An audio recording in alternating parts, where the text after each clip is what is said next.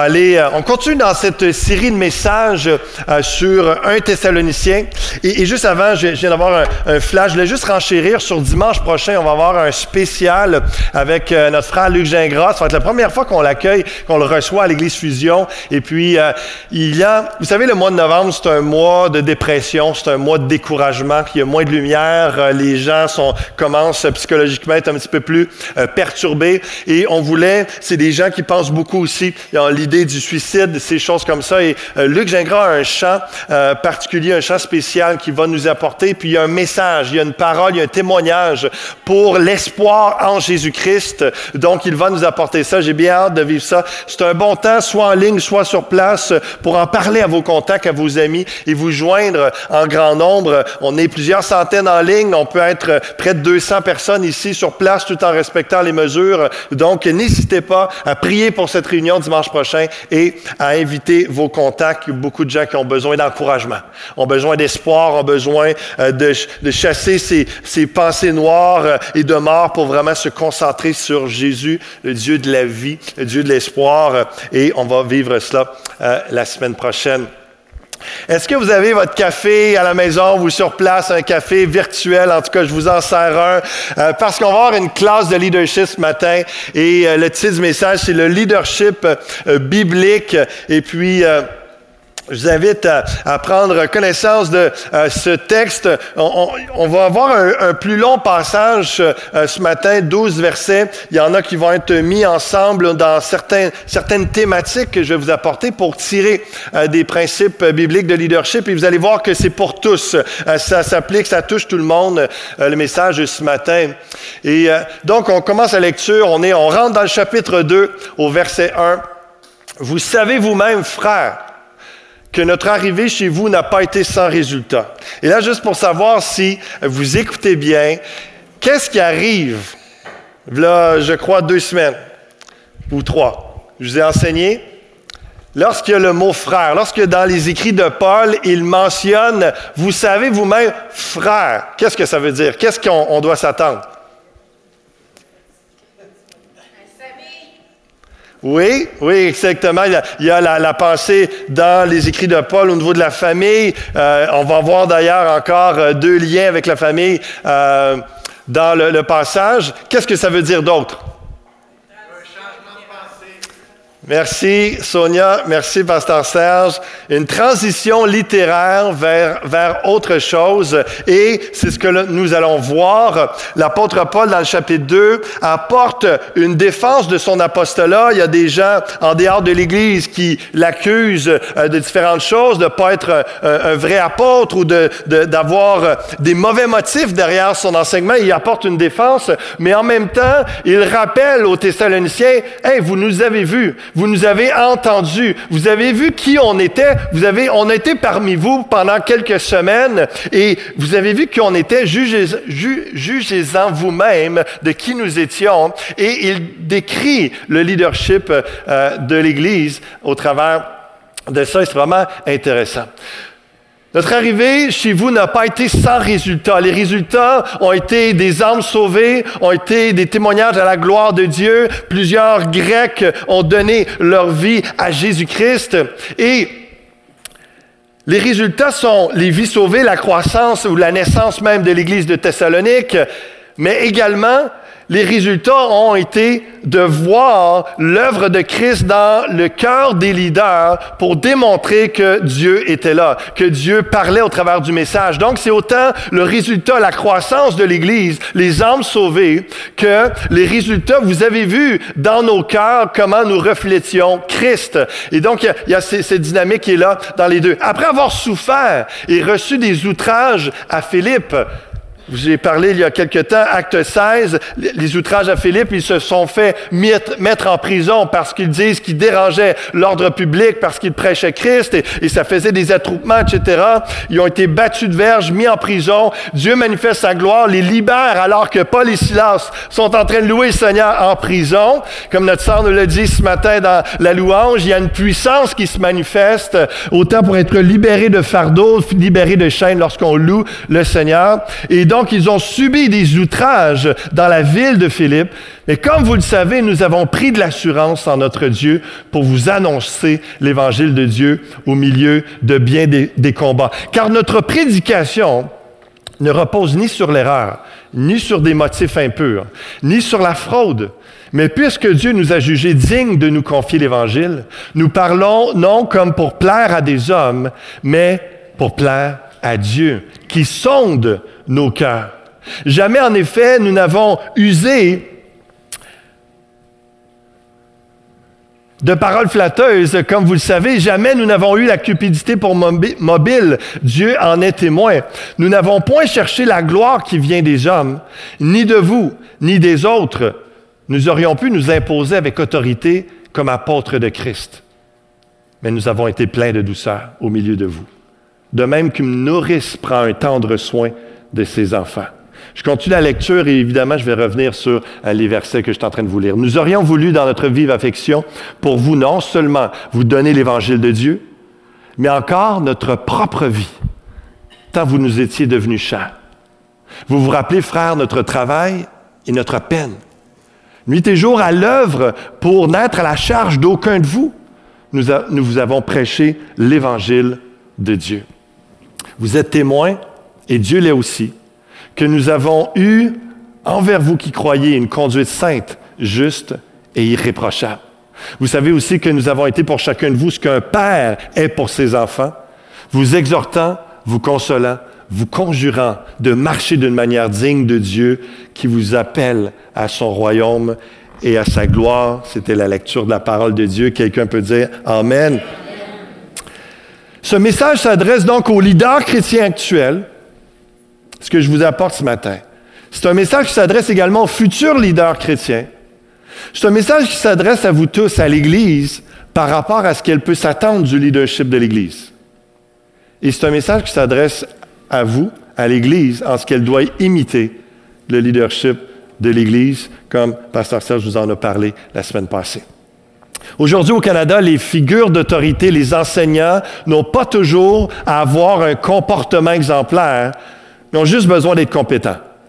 Dans les dernières semaines, j'ai eu des discussions avec euh, euh, différents élèves, euh, et puis autant au secondaire qu'au primaire. C'est des choses qui reviennent un peu trop souvent, mais c'est des réalités. Je l'ai entendu dernièrement deux fois. On aurait dit que c'était le même professeur, la même situation, mais c'était deux villes, deux écoles différentes. Et, et, et finalement, c'était pas le même professeur. Mais J'entends parler euh, de professeurs qui sacent en classe régulièrement et qui euh, sont vulgaires et parfois euh, vont, vont fumer dans les pauses, les élèves les voient. Et puis, mais tout ça ne dérange pas parce qu'ils sont compétents.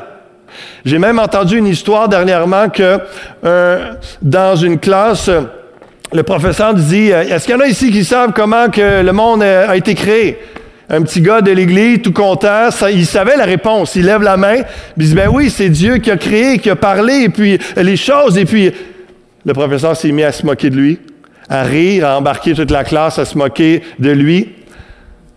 Dans mes standards et dans les standards de la Bible, ce gars-là, il aurait été congédié. Parce que ça ne se fait pas d'atteindre l'estime d'un enfant, peu importe tes opinions, peu importe tes convictions. Mais dans le monde que l'on vit, même des politiciens. Si c'est vraiment, vraiment grave contre la loi, là, ils peuvent être affectés, mais s'ils trichent leurs femmes, euh, s'ils sont dans la pornographie, tant que c'est pas juvénile, euh, des choses comme ça, ils vont continuer en poste. Mais je vous dis ces choses ce matin parce que les leaders chrétiens ne peuvent pas se permettre cela. Car ils enseignent la morale chrétienne et cette morale est directement reliée à la qualification d'un dirigeant chrétien. On s'attend que des pasteurs, que des leaders chrétiens, des leaders de différents ministères, des responsables soient compétents, qui savent diriger, qui sachent communiquer, qui sachent euh, faire euh, leur travail. Ça, c'est certain, que des compétences de leadership. Mais la Bible et Paul, ce qu'il est en train de dire, c'est qu'il y a les compétences, mais il y a le caractère. Et tu peux pas séparer les deux. Il y a la morale chrétienne, ton cœur. Tu peux pas juste parler de quelque chose et faire l'inverse. Mais en politique, à l'école, etc., c'est admis, c'est accepté parce que le, la morale n'est pas égale à la compétence. 1 Corinthiens chapitre 9, avant de revenir à Thessaloniciens, l'apôtre Paul, justement, encore une fois, dans un contexte où il est en train de défendre son apostolat, il va dire, tous ceux qui combattent s'imposent toute, espèce d'abstinence. Il fait le lien entre le, combat pour la pureté dans nos vies versus euh, le, quelqu'un qui euh, fait de l'athlétisme ou qui est en sport et dans un combat. Tous ceux qui combattent s'imposent toute espèce d'abstinence. Ils le font pour obtenir une couronne corruptible. Mais nous faisons là pour une couronne incorruptible. Moi donc, je cours, non pas comme à l'aventure. Je frappe, non pas comme battant l'air, pas, en vain, pas en faisant rien, non. Je traite durement mon corps et je le tiens assujetti de peur d'être moi-même désapprouvé. Après quoi? Après avoir prêché aux autres. vraiment, l'idée dans le leadership chrétien, c'est on fait pas juste, c'est tellement important l'idée, la vie chrétienne en général, et c'est pour ça que lorsqu'on parle d'imiter le leadership, c'est pas juste d'avoir des belles paroles, un beau discours, mais que notre comportement est complètement à l'inverse.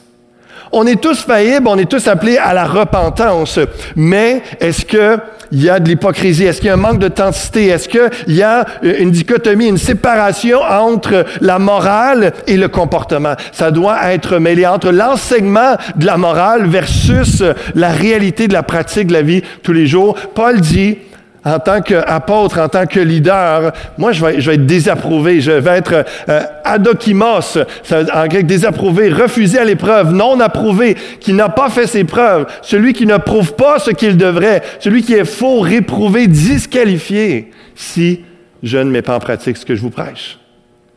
Vous voyez le sérieux la responsabilité d'un leader chrétien d'un enseignant la parole de Dieu dans une église. Les résultats dont parle Paul au verset 1 ne seraient pas possibles sur le long terme sans cette expérience de la morale chrétienne. C'est ce qu'il décrit, ce qu'on va voir dans les versets 3 à 12, ça va de pair ensemble. Notre prédication ne repose ni sur l'erreur, ni sur des motifs impurs, ni sur la fraude. Premièrement, Paul est en train de rappeler, juste vous dire, dans tous les philosophes qui viennent vous enseigner pour de l'argent, et comprenez encore, je le répète, le contexte culturel de l'époque, euh, c'est vraiment régulièrement, il y a des gens qui viennent sur les places publiques et enseigner différentes philosophies. C'est une culture, c'est comme ça. Et lorsque, un peu comme un professeur se met à enseigner, puis euh, est-ce qu'il passe le chapeau à la fin. Est-ce que comment ils font? Mais ils sont payés pour ça. Et après ça, avoir fait un peu d'argent, après avoir été reconnus, fait des choses pour la gloire, ils repartent parce qu'ils sont éloquents, ils sont appréciés, ils repartent dans une autre ville, ils vont faire la même chose. Paul, il dit, je veux juste vous dire, c'est pas une philosophie d'homme que je vous ai prêché, c'est pas des erreurs humaines, c'est pas n'importe quoi qui, qui, peut changer finalement avec une autre pensée, une autre personne qui arrive, puis un autre discours. Non, c'est l'évangile de Dieu. C'est quelque chose de vrai que je vous ai apporté. C'est pas juste une pensée humaine. Ce ne sont pas des erreurs ou des idées hétérodoxes. Hétérodoxe veut dire hors de la, dogme d'une religion, hors de la foi chrétienne dans notre contexte. Il dit, j'ai pas enseigné quelque chose juste comme moi, j'ai eu un rêve, j'ai pensé à quelque chose, ah ça c'est quelque chose, waouh, c'est savant, c'est bon, puis que ça n'a rien à voir avec Dieu. Non, il dit, ce que je vous ai parlé, c'était la parole de Dieu. C'était la foi chrétienne. Ça rapport avec ce que Dieu a dit dans sa parole. Lui, il avait l'Ancien Testament, la révélation de Jésus-Christ, et il est en train d'écrire, de vivre le Nouveau Testament. Sans motif impur comme la cupidité ou la gloire. C'était régulier que les gens venaient pour l'argent, les gens venaient pour la gloire, la reconnaissance. Wow! Les Socrates, les Platons de ce monde. Wow, il parle bien, il, est éloquent, c'est savant, c'est ingénieux, je comprends pas ce qu'il dit. Wow, il est tellement intelligent. Il y avait, toute cette, réalité-là. Puis, donc, les gens cherchaient à étaler leur savoir. Paul dit, nous, on n'avait pas de motif impur, on venait pas pour l'argent, on venait pas pour la gloire, on venait pas dans le but de vous arnaquer, on venait pas dans le but de vous tromper. Puis, quel charlatan supporterait toutes les souffrances qu'il a subies? il est en train de leur faire réaliser, rappelez-vous, ce que j'ai vécu à Philippe. Rappelez-vous que j'ai dû quitter Thessalonique de nuit parce qu'on voulait me faire la peau. j'ai dit, il n'y a pas, par rapport à, l'argent qu'il aurait pu savoir, par rapport à le Wow, Paul, t'es donc bien hot, il n'y a pas de commune mesure, là. Il dit, j'aurais pas subi ça, je continuerais pas à souffrir pour Christ si j'étais un charlatan. Les apôtres étaient sincères dans leur message et leur motif. Au verset 5, on va revenir au verset 4 plus tard, parce qu'il y, y, a la même thématique qui, revient. En effet, nous n'avons user de paroles flatteuses, comme vous le savez. Jamais on a fait ça. Jamais nous n'avons eu la cupidité pour mobile. Dieu en est témoin. Et là, euh, quelqu'un va dire, Milligan va dire, il définit la flatterie ainsi. Des méthodes tortueuses par lesquelles une personne cherche à gagner l'influence sur une autre personne, généralement à ses propres fins. Vous voyez la différence entre dire quelque, chose, quelque chose de gentil à quelqu'un pour l'encourager versus dire quelque chose de gentil à quelqu'un pour obtenir de quoi en échange. Ça, c'est de la flatterie. L'argent est souvent la fin de la flatterie. Souvent, ces personnes-là venaient à Thessalonique ou allaient à Béré, allaient à Philippe, allaient à Rome, allaient dans différents endroits, à Athènes et tout ça, puis se mettaient à enseigner et puis se mettaient à, encenser quelqu'un, tout ça, un, homme ou une femme riche pour obtenir quelque chose. Wow! Cette personne-là reconnaît tout mon talent, tout mon pouvoir, toute ma, prestance. je vais le récompenser. Et donc, il y avait cette réalité-là. Et Paul dit, écoutez, je veux rien de vous. Si je suis venu vous prêcher la parole, j'ai souffert, j'ai continué de souffrir et je vais continuer de souffrir pour Christ s'il le faut. Donc, euh, il dit, c'est pas une question de flatterie. Ce que je vous ai dit était la vérité. Et ce que j'ai voulu vous encourager, je l'ai fait pour vous encourager. Donc, il y a une différence entre apprécier quelqu'un dans un simple but amical et apprécier quelqu'un dans un but de lui retirer de l'argent ou quelconque bienfait. William Barclay va dire la cupidité, c'est le péché de la personne qui a laissé libre cours à son désir d'avoir ce qu'il ne devrait pas avoir, qui pense que ses désirs et appétits et luxe sont les choses les plus importantes dans ce monde, qui voit les autres comme des choses à être exploitées, qui n'a pas de Dieu autre que lui-même et ses désirs. Et c'était régulier d'avoir des hommes. Et, aujourd'hui, il faut regarder à nos cœurs, à nos motivations lorsqu'on parle à quelqu'un, lorsqu'on dit quelque chose. Est-ce qu'on veut lui dire quelque chose de gentil parce qu'après ça, on a une demande? Est-ce que on, a, on sait que quelqu'un est, mieux nanti que nous, puis euh, si on va l'aider, puis si on va peut-être qu'il va nous donner quelque chose en retour. Ça, c'est malsain. Ça, c'est de la cupidité. Ça, c'est euh, de, la flatterie. Euh, tout ça. Et Paul dit, écoutez, c'est pas pour ça que je suis là. C'est venu pour vous prêcher la parole. Donc, le point numéro un de, dans un principe de leadership biblique, la vérité est essentielle. la sincérité est essentielle chez un leader chrétien. Vérité de cœur, vérité dans le discours et la pratique. Deuxième autre chose, on regarde un autre principe ce matin, on revient au verset 4 pour ça. Puisque Dieu nous a jugés dignes de nous confier l'Évangile, nous parlons non comme pour plaire à des hommes, mais pour plaire à Dieu qui sonde nos cœurs. Ça aussi, c'est intéressant. Combien de personnes, en poste d'autorité, comme un peu dans n'importe quel contexte, souvent les gens vont faire des choses, vont dire des choses pour plaire aux gens. Ils vont même des fois dire des choses qu'ils ne devraient pas dire ou faire des choses, accepter des choses simplement parce qu'ils savent que ça ne va pas faire de tollé, ça ne va pas faire euh, de, vagues et puis euh, ça déplaît à Dieu, mais ça plaît aux hommes, puis j'essaie de passer vite à autre chose. Paul va dire, il y a eu un temps de test avant d'être approuvé par Dieu. Puisque Dieu nous a jugés dignes de nous confier l'Évangile. D'un côté, il y a cette pensée que Dieu nous a jugés dignes, c'est-à-dire qu'on a souffert pour lui, il a, il a, on a comme Christ, on a, on a souffert, on a vécu des choses difficiles et on est encore là, croyant en Dieu et prêt à le servir. Et Dieu nous a jugés dignes, nous a éprouvés. Mais en même temps, on voit dans la sagesse, dans 1 Timothée 3 par exemple, et à, à d'autres endroits, Paul explique comment l'importance de ne pas mettre quelqu'un en leadership trop rapidement. Il faut qu'il soit éprouvé d'abord. Il faut pas qu'il soit trop un jeune converti, pas qu'il s'enorgueillisse. Et, et, la pensée d'y aller par étapes, d'y aller par progression. Dieu nous teste et il nous approuve lui-même avant que quelqu'un dise, ah oui, c'est bon, je te vois dans, dans ce ministère-là, je te vois, c'est bon ce que tu fais. Il il y a une notion où Dieu nous examine, nous passe à l'examen. Ah, ceux qui sont encore à l'école, la, réalité, vous apprenez des choses et vous montrez si vous avez assimilé, si vous avez compris la matière, vous passez à l'examen. Et Dieu regarde si on, a saisi, si on a les, cœurs à la bonne place, si on a acquis ce qu'il nous a enseigné, et si on le vit, il nous passe à l'examen. Il y a des, tests avant d'être approuvé par Dieu et d'entrer dans le ministère, d'entrer dans euh, le leadership de l'Église. Et puis, c'est bon dans les temps de remise en question, de doute, de se rappeler ça. Pourquoi?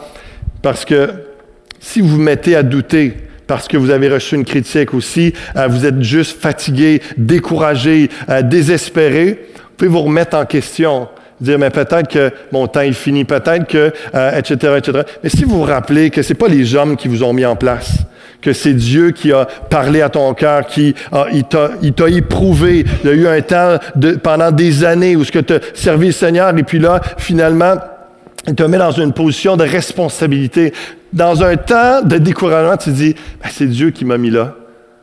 S'il veut m'enlever, il va me le dire.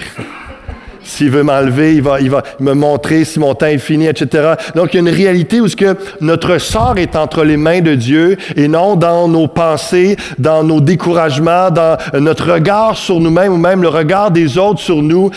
C'est vraiment bon de se rappeler, c'est Dieu qui m'a mis en place là. Je suis redevable à lui. Il va me fortifier, m'encourager, va m'aider à passer à la prochaine étape. Puisque Dieu les a ordonnés dans la mission, ils doivent plaire à Dieu plutôt qu'aux hommes.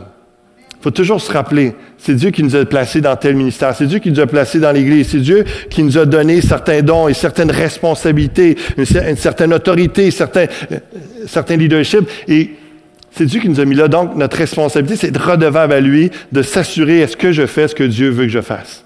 Est-ce que je suis en train de dire ce que Dieu veut que je dise? Ou je suis en train de bâtir mon royaume? Je suis en train de protéger mon royaume? Je suis en train de m'assurer que je plais aux gens pour rester en place? C'est quoi notre pensée? C'est quoi notre réflexion? Quelles sont nos motivations? Dieu nous a mis en place. Nous sommes appelés à plaire à Dieu plutôt qu'aux hommes. C'est Dieu qui examine les cœurs. L'examen est continu continue. Il y a un temps de test avant d'entrer en responsabilité, mais il y a, il y a, il y a un temps, euh, il y a continuellement un examen de nos cœurs. Dieu est en train d'examiner mon cœur en ce moment même, est en train d'examiner vos cœurs en ce moment même, de savoir comment vous recevez la parole que je suis en train de vous enseigner. Il va euh, examiner vos cœurs dans vos projets, dans euh, vos relations, etc., pour euh, vous amener à grandir, pour vous, amener à faire réaliser qui vous êtes en lui et le chemin encore à parcourir. Dieu veut nous amener toujours, nous garder dans l'humilité, dans l'obéissance et, et s'assurer qu'on progresse cœur à cœur avec lui. Et Pasteur Sam disait, il y a plusieurs années, j'ai entendu, euh, il dit, tant mieux si les gens m'aiment comme pasteur, mais ce n'est pas nécessaire. Et ce qu'il voulait dire par là, c'est exactement la pensée qu'un pasteur, un dirigeant, un leader, un chef de foyer n'est pas là juste pour faire plaisir aux gens. Il est là pour faire plaisir à Dieu. On est là pour, pour accomplir la mission qu'il nous a donnée, puis je sais que ça semble incompréhensible pour certains d'entre vous, mais d'accomplir la mission de Dieu parfois va vous blesser. Parfois va vous heurter. Parfois va vous. Ça va être le, sens contraire du poil. Ça va être désagréable. Mais pourtant, c'est le plan de Dieu. Puis de servir, Dieu va être parfois inconfortable, désagréable. Puis pourtant, on est en train d'être pleinement dans la mission de Dieu. Donc, tant mieux si on, bénit des gens. Évidemment, c'est ça le, but d'édifier, de bénir. Tant mieux si, euh, dans notre rôle de responsabilité, pensez à vos ministères, pensez à, ce que, à votre appel. Tant mieux si les gens apprécient, les gens sont reconnaissants, puis waouh, ils vous encouragent. Mais comprenez que ce n'est pas nécessaire. Tant que vous faites ce que Dieu vous demande, vous êtes en train d'accomplir ce que Dieu veut. Vous plaisez à Dieu plutôt qu'aux hommes. C'est dans ce sens-là. Le leader chrétien doit accepter qu'il doit dire des vérités qui vont déplaire aux gens, juste lorsqu'on parle du péché.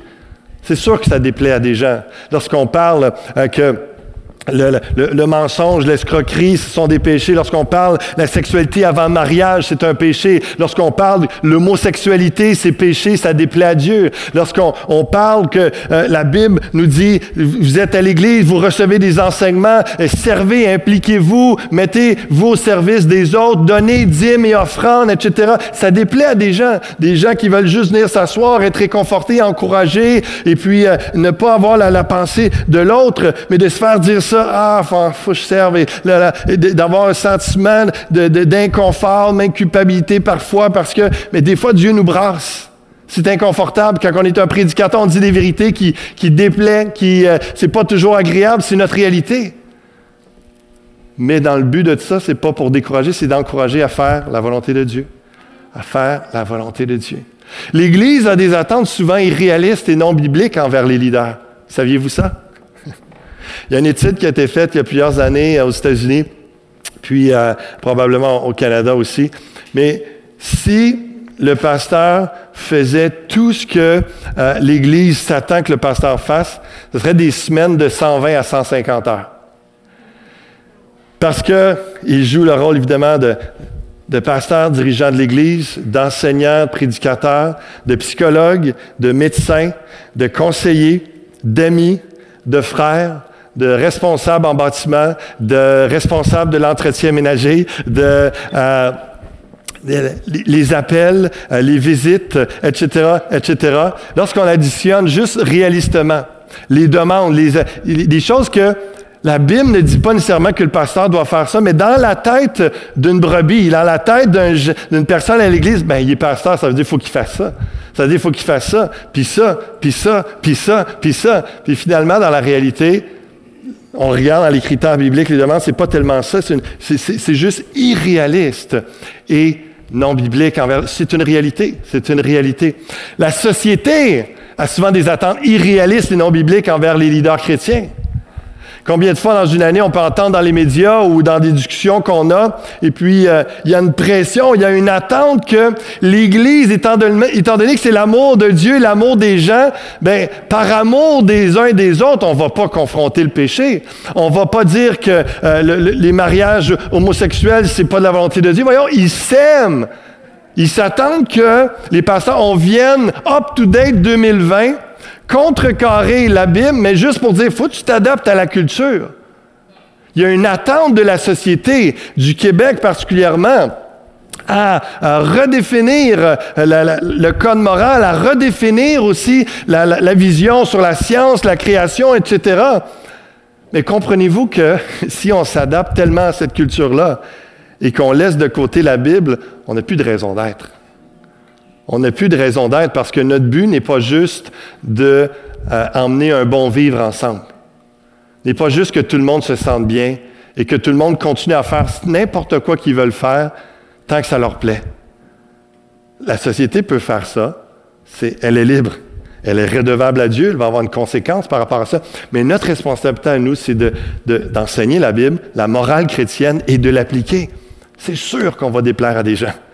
C'est sûr que c'est un non-sens pour bien des personnes, mais pourtant, c'est la responsabilité du chrétien. Le leader chrétien doit plaire à Dieu plutôt qu'aux hommes. On continue les versets 6 à 8.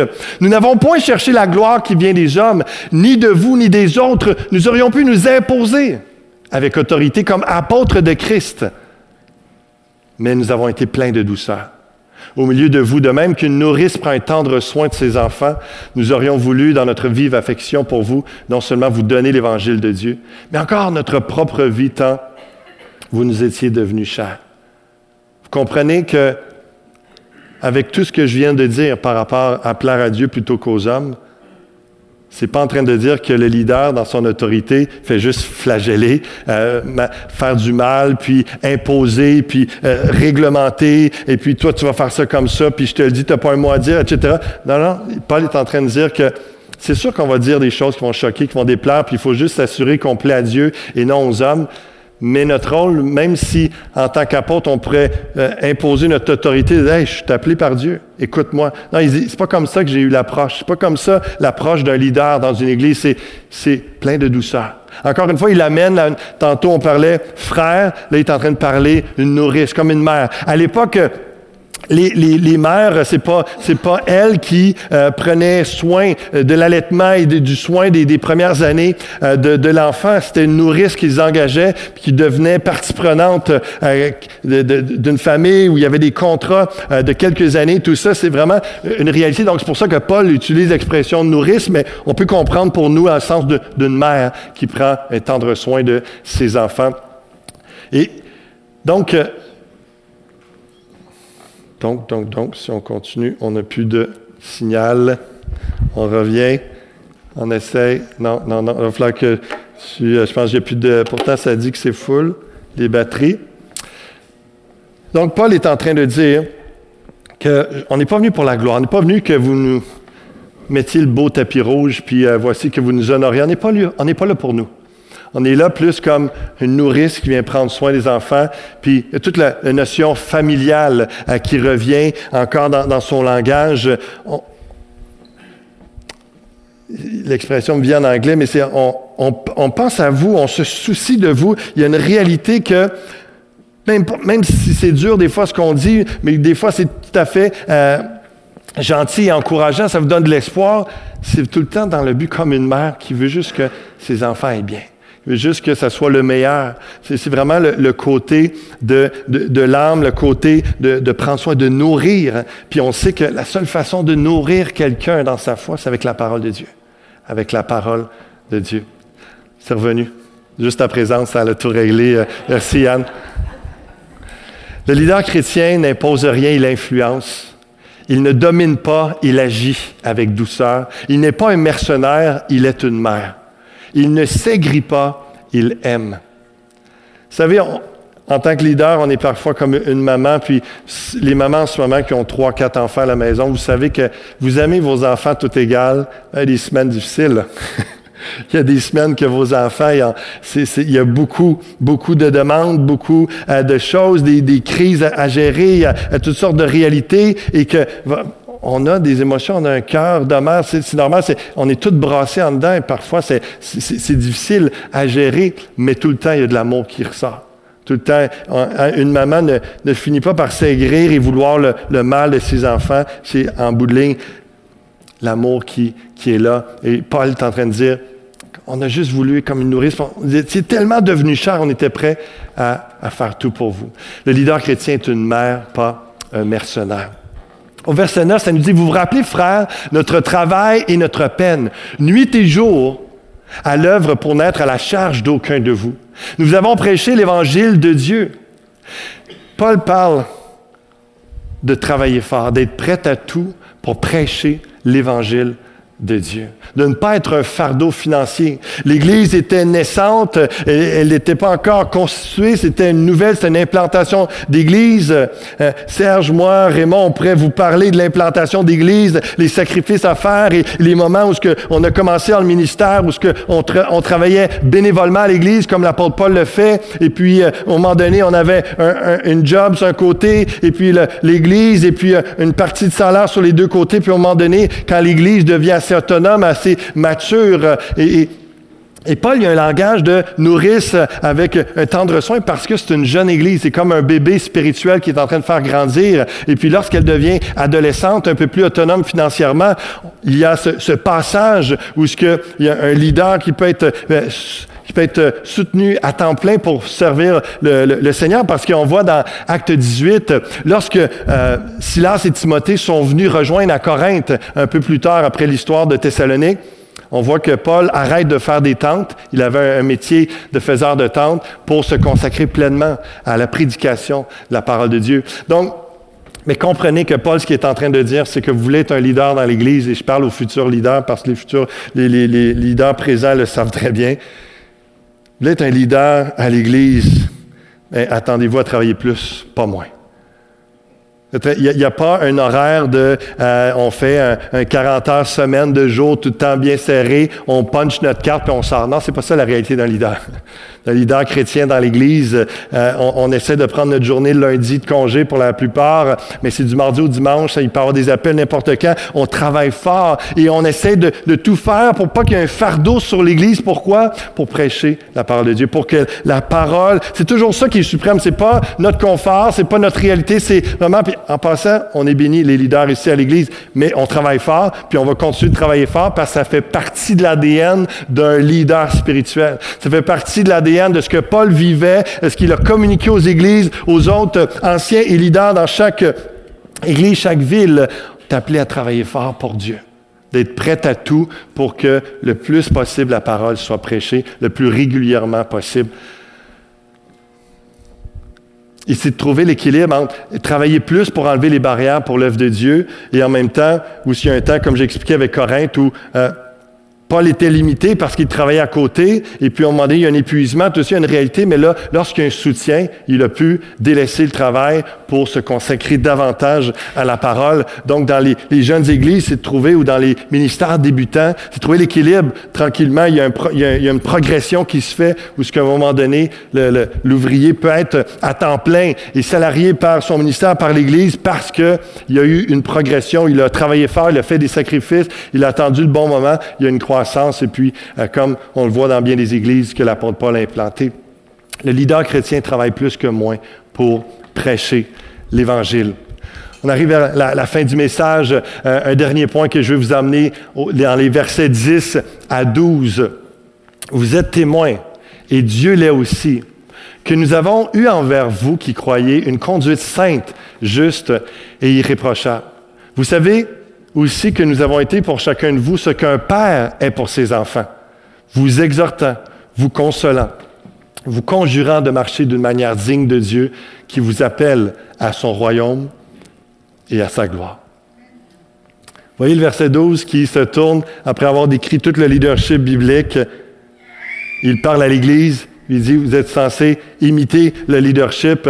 Le leader sert à ce que l'Église marche digne de la, manière de Dieu. donc, euh, c'est cette réalité-là où tout ce que je viens de vous parler, ça vous concerne, comme ça concerne tous les euh, dirigeants d'Église. Voyez, je ne sais pas si vous avez remarqué dans la lecture, Paul va souvent dire, euh, vous êtes témoins, vous, et Dieu l'est aussi.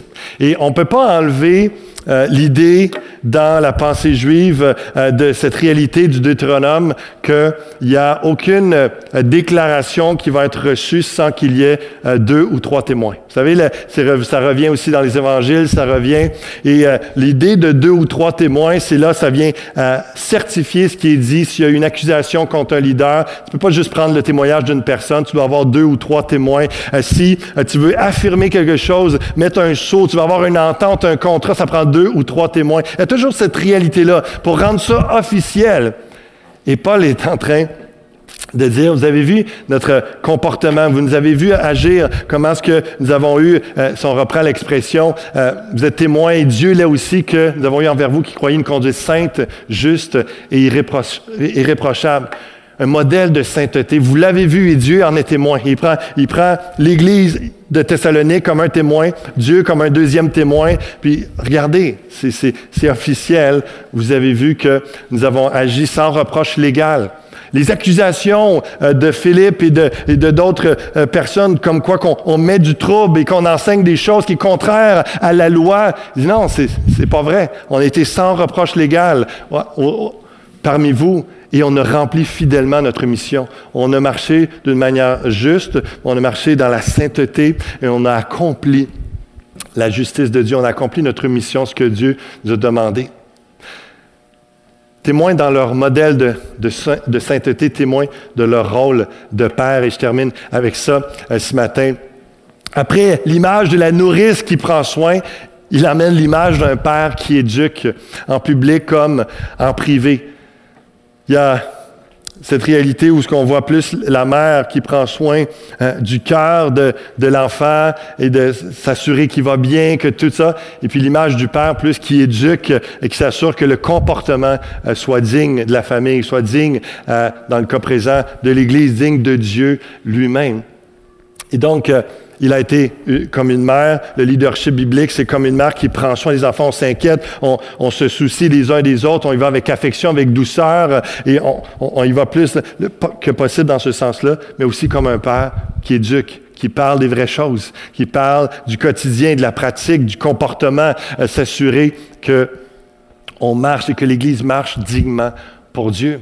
Et je faisais le, parallèle parce que des pour des millions et des millions de gens, euh, YouTube est rendu comme le père qui enseigne comment euh, le, how-to, là, c'est comment tu veux, comment, tu cherches comment changer euh, des freins sur une auto, tu cliques ça. Tu veux savoir comment régler un problème avec ton ordinateur, tu cliques ça sur YouTube, soit le how-to en anglais ou comment faire. Il y a plein. Puis là, il y a des millions de vues d'une vidéo qui dure 8 minutes, qui dure 13 minutes. Il y a quelques années, j'avais jamais changé des, mes chucks sur mon camion. Puis je me je voulais partir euh, euh, le lundi en voyage, puis là, je voulais apprendre à faire ça, j'avais les pièces, je, vais le faire moi-même. Puis j'ai regardé, en 13 minutes, j'avais la vidéo explicative de ce qui prenait, bon, 6 heures à faire, là, mais euh, en réalité, mais c'est que dans un certain contexte, ou certaines réalités où une époque, tu avais le, papa qui montrait comment faire les travaux manuels et tout ça. Puis il y, a encore ça aujourd'hui.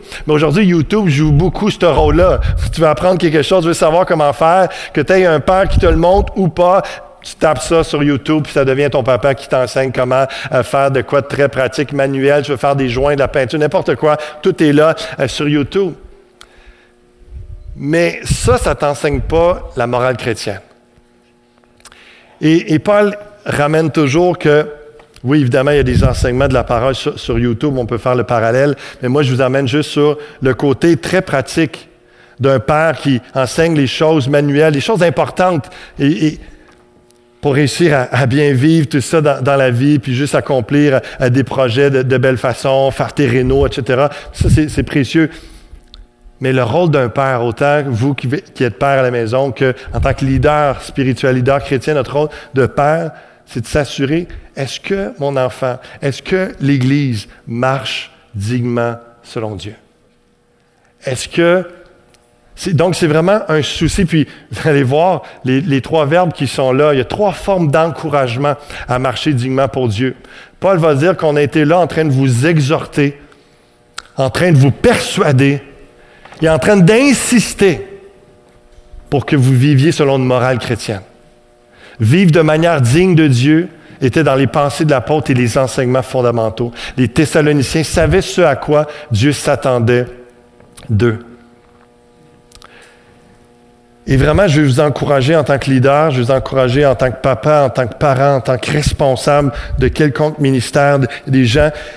On est appelé à avoir un cœur de mère, mais avoir un cœur de père aussi, puis s'assurer qu'on avertit, qu'on, avec le cœur de mère, mais on dit les choses comme un père le ferait, avec le courage, avec où c'est un peu plus l'ordre, la discipline. Souvent, c'est, euh, un peu euh, généralisé, mais quand même, l'idée est là, qu'on voit dans la pensée de Paul. De parler des vraies choses, de s'assurer que votre enfant, de s'assurer que quelqu'un dans votre Église soit averti, soit encouragé à la sainteté. Combien de fois dans, les jeunes, Pasteur Roxane et ses leaders doivent, rappeler l'importance des fréquentations chrétiennes, euh, de pas vivre de sexualité avant le mariage et tout ça. C'est un, gros défi pour les jeunes, mais c'est une réalité. Et de, de, venir et comme papa à la maison, d'avoir ce genre de discours-là. C'est nous qui sommes responsables de cette réalité-là, de l'éducation chrétienne, pas juste nos responsables, nos bénévoles ici à l'Église. Donc, euh, cette pensée-là, en tant qu'Église, oui, en tant que foyer aussi, un parallèle à faire, exhorter, persuader, insister pour une morale chrétienne. Et on va revenir au chapitre 4 euh, sur la sanctification, c'est un chapitre important euh, sur ça. Donc, le, dernier point que je vous amène ce matin, le leader chrétien est un père qui fait tout pour que les chrétiens marchent dignement pour Dieu s'assurer que l'Église marche dans la vérité, dans son langage par rapport au gouvernement, dans son comportement, dans ses rapports d'impôts, dans son travail, dans son éthique de travail, dans, tout ça. Est-ce que l'Église marche dignement pour Dieu? C'est notre souci et c'est dans nos enseignements. Tout va dans ce but-là de glorifier Dieu, de faire plaisir à Dieu en enseignant la vérité qui libère, qui sauve, qui édifie et qui emmène les chrétiens à marcher dignement pour Dieu. En résumé, le leadership biblique, c'est la vérité est essentielle, la sincérité est essentielle chez un leader chrétien. Le leader chrétien doit plaire à Dieu plutôt qu'aux hommes. Le leader chrétien est une mère, pas un mercenaire. Le leader chrétien travaille plus que moins pour prêcher l'Évangile. Le leader chrétien est un père qui fait tout pour que les chrétiens marchent dignement pour Dieu. J'aimerais terminer en, prière et puis la, la fin du verset 12 nous parle que on marche dignement pour Dieu parce que c'est Dieu nous appelle à sa gloire et à son royaume. Les standards ne sont pas nos standards, c'est pas nous qui les définissons, ce, ne sont pas non plus les, standards de la société, de la province de Québec, c'est pas c'est pas eux qui définissent nos standards, c'est la parole de Dieu. C'est Dieu qui définit nos standards. Et c'est dans ce sens-là où ce que ils sont plus élevés les standards sont à la gloire de Dieu, sont selon le royaume de Dieu. Marchons selon les standards de Dieu. Peut-être ce matin, on a besoin de repentance, on a besoin, ça veut dire de se détourner d'un mauvais comportement. Peut-être quelqu'un ce matin, un leader comme un membre de l'Église, réalise que ah, dans tel aspect, c'est clair, je ne marche pas dignement, je ne marche pas selon la volonté de Dieu, selon les standards du royaume de Dieu. Demandez pardon à Dieu ce matin. Je vous rappelle que pour que le royaume soit possible, je vais le dire de cette façon-là, pour qu'on puisse entrer dans le royaume, on a dû reconnaître Christ comme le roi. On a dû comprendre que Jésus-Christ a payé de sa vie pour le pardon de nos péchés. Son sang qui a été versé nous purifie. Il nous aime tellement. Il a payé la sentence. La justice est réglée devant Dieu par rapport à nous, alors que même si on est encore injuste, on est déclaré juste par le sacrifice de Christ, de Jésus.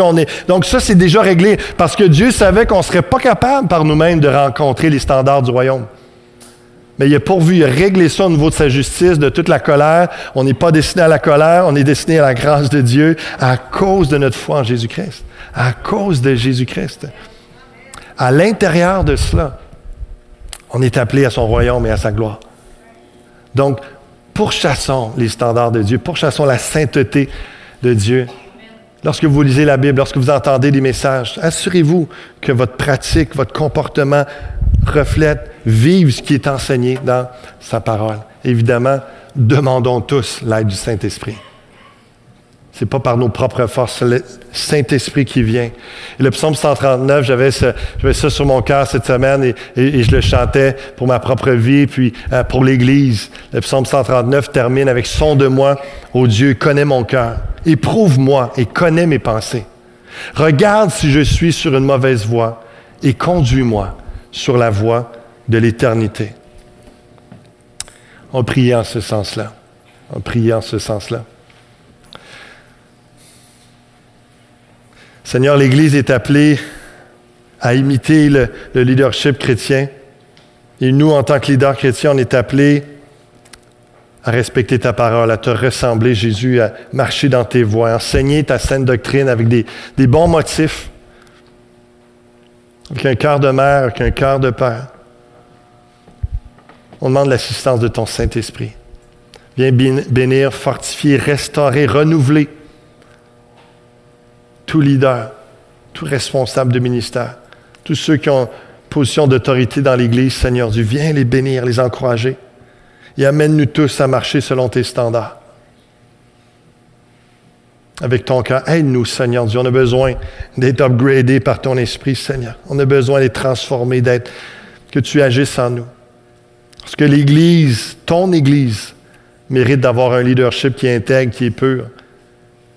Un leadership qui prêche la parole et qui essaie de, tout faire, qui travaille fort pour que la parole soit prêchée, que les vies soient sauvées, que les gens qui sont ici soient encouragés, édifiés et inspirés à marcher digne de toi. Je te prie, Seigneur, pour justement cette Église si précieuse pour toi que tu aimes que tu as voulu, que tu as créé, Seigneur. Sanctifie-la. Fais-lui du bien. Encourage-la. Donne-lui une crainte de ton nom, Seigneur Dieu, afin que l'Église puisse imiter les, hommes et les femmes de Dieu dans la foi. Mette en pratique ta parole. Vive pour toi sincèrement. Que personne, Seigneur, ne, sorte de cette réunion sans réellement avoir eu un moment de se laisse convaincre par ta parole, par ton esprit qui amène un, changement de comportement, ou simplement à recevoir cette dose du Saint-Esprit, cette œuvre que tu veux faire pour nous emmener davantage à te ressembler, pour nous aider à persévérer, à continuer dans la sainteté et dans le rôle que tu nous appelles à avoir et dans cette mission que tu nous donnes, Seigneur Dieu. Nous voulons, ô Dieu, te craindre toi et te plaire toi plutôt que les hommes.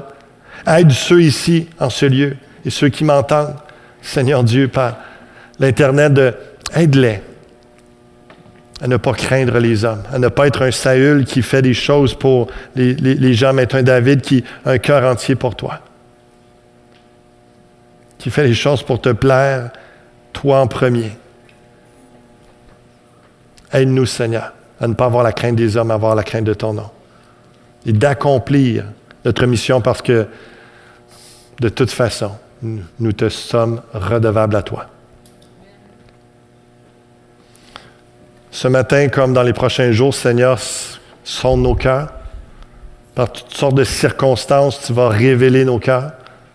Tu les examines. Seigneur, notre prière, c'est purifie-nous. Notre prière, c'est nous à continuer à avancer, à être dans le chemin de l'éternité, ce chemin de bénédiction, d'obéissance, ce chemin qui est en Jésus-Christ. À ta ressemblance, Seigneur. Merci de ce que tu vas faire. Élève des hommes et des femmes qui vont te servir, Seigneur, dans les prochaines années. Lève et forme de nouveaux, de nouveaux pasteurs, de nouveaux enseignants, de nouveaux prédicateurs. Lève des hommes et des femmes qui vont servir auprès des enfants, qui vont servir auprès de la jeunesse. Lève des hommes et des femmes qui vont servir auprès des jeunes adultes, qui vont servir auprès des démunis, qui vont servir auprès des personnes plus âgées, qui vont servir, Seigneur, auprès particulièrement des, incroyants, des gens qui ont besoin d'être formés, préparés pour l'évangélisation. Lève en ce lieu, Seigneur, j'appelle en ton nom, Jésus-Christ, ces gens que tu as prévus et que tu pourvoiras au temps opportun, qui va permettre la continuité de cette Église et la, croissance de cette Église pour ta gloire. Lève ces hommes et ces femmes au nom de Jésus-Christ. Appelle-les par ton Saint-Esprit. Équipe-les, dispose leur cœur à te servir. que cette Église soit prête à, soumettre à ce leadership, que cette Église soit prête à avancer dans tes voies, dans l'obéissance et dans la foi, suivant ta nuée, Seigneur. C'est donc que tu vas inspirer au leadership. Merci pour les années passées. Merci ce qui est, ce qui est devant nous. On se confie en toi, Dieu. Dieu de gloire et Dieu de sainteté. À toi toute louange, Seigneur. Merci, merci. Amen. Amen, amen. Que Dieu vous bénisse abondamment. Soyez bénis, à bientôt.